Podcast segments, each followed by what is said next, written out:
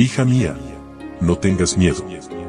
Un devocional que te ayudará a aliviar tus preocupaciones, mientras aprendes a vivir en la paz del Dios Todopoderoso.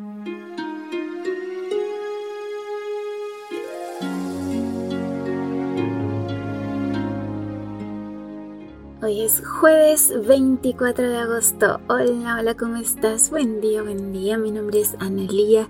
Qué lindo poder saludarte en esta mañana y darte la bienvenida a este que es nuestro espacio especial, nuestro devocional para damas, hoy con el título No tendrás miedo del sufrimiento.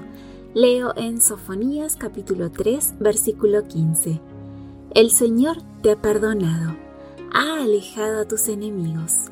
El Rey de Israel, el Señor, está dentro de ti, así que no tendrás miedo del sufrimiento. He experimentado el dolor muchas veces y de muchas maneras.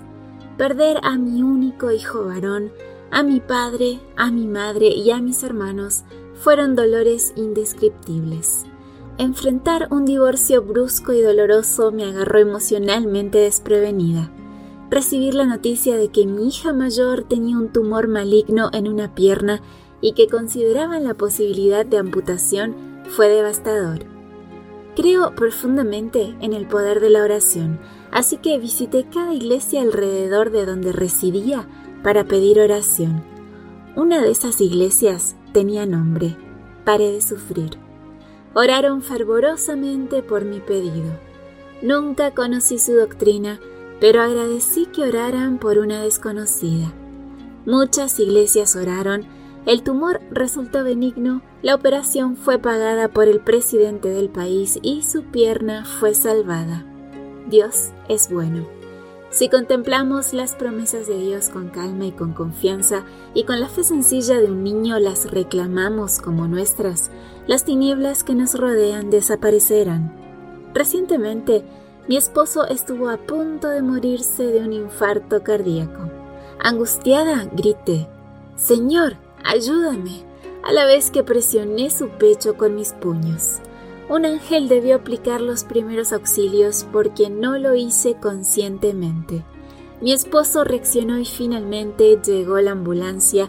Los médicos corroboraron que por la edad de mi esposo, la magnitud del infarto y su historia de un infarto previo, solo por un milagro, había sobrevivido.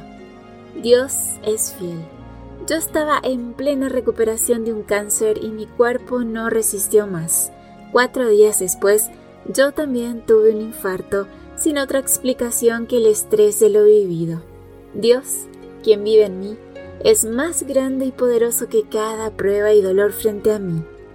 Cuando entiendes quién es Dios y reconoces al enemigo detrás del escenario, tendrá sentido el porqué del sufrimiento. Espera con paciencia el día cuando todas tus pruebas pasen y Dios complete su obra divina en ti. Dios ofrece a diario un intercambio divino. Nuestros pecados por su perdón, nuestras heridas por su bálsamo de sanidad, nuestras tristezas por su gozo.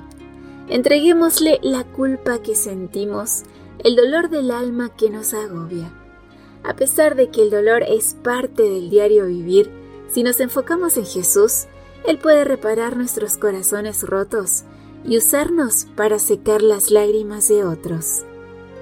Que tengas un precioso día con Jesús. Gracias por tu compañía. Recuerda compartir estos audios y que mañana yo te espero nuevamente aquí, primero Dios, en nuestro devocional para damas. Bendiciones. Gracias por acompañarnos. Te recordamos que nos encontramos en redes sociales. Estamos en Facebook, Twitter e Instagram como Ministerio Evangelike. También puedes visitar nuestro sitio web www.evangelike.com